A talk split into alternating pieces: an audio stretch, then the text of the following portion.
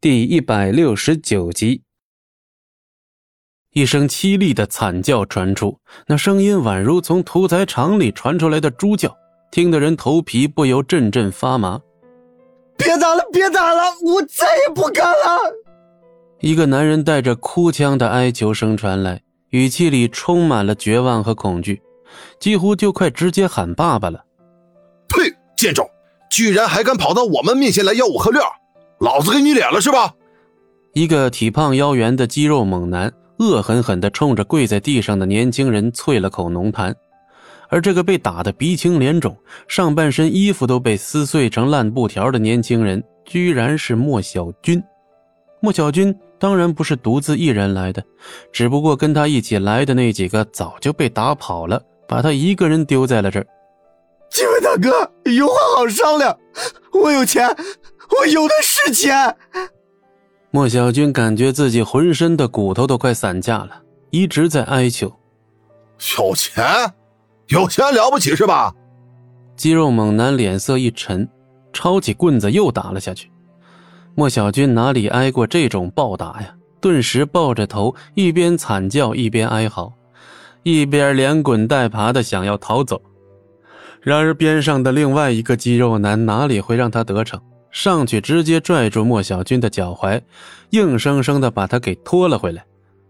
莫小军绝望的扒拉着水泥地，嘴里发出一阵凄厉的惨叫，甚至开始朝着周围大喊起了救命。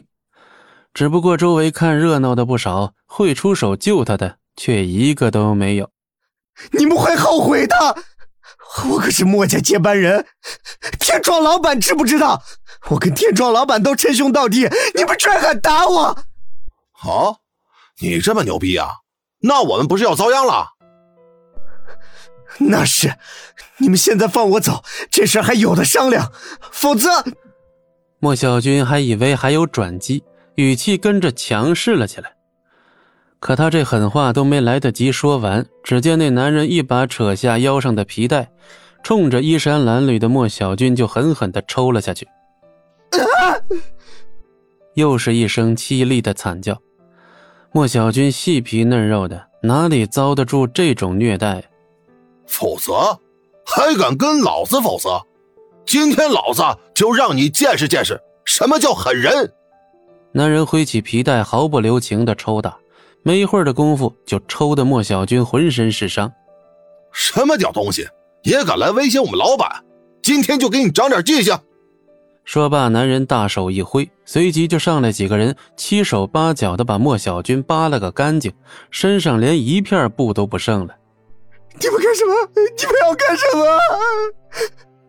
莫小军直接吓尿了，这可比直接揍他更要恐怖。把他给我绑到路口去，等他家里人来领。莫小军闻言，顿时被吓得面无血色。真要是这么被赤条条的绑在路边他以后还哪有脸出去见人呢？别放我一马！求求你们了，我真的求求你们了！莫小军大声求饶，但人已经被强行架了起来，拖向了路边。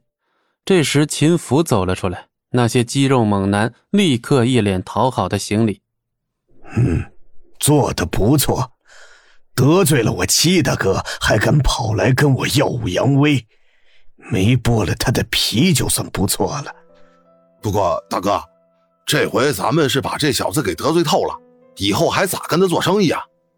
做生意？哼，有本事就别跟我秦福做生意，我倒要看看他墨家还能去找谁。对了，下一批货案我的要求备好了没？嘿 嘿，大哥吩咐的事情，我们哪敢不从啊？早就准备好了，就等着他们来了。嗯，很好，可不能出纰漏。否则，齐大哥要是发了火，连我都得跟着一起遭殃。秦福的眼中不由自主闪过一丝畏惧之色。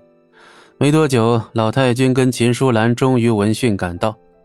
小军，秦淑兰尖叫了一声，立刻下车去给莫小军松绑。看到这一幕，老太君险些两眼一黑，直接昏过去。我的宝贝儿子，谁胆子这么大，居然敢这样折腾你？情夫是情夫的人。莫小军一看家人来了，居然哇的一声哭了起来，就像个告状的孩子一样。什么？秦福？他敢？站住！不许去！老老太君，他们这样欺负小军，怎么能放过他们？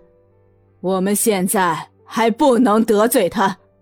老太君，等这件事完了，我自然会去找他算总账。带小军上车。小军，我们回家。本集播讲完毕，感谢您的收听，我们精彩继续。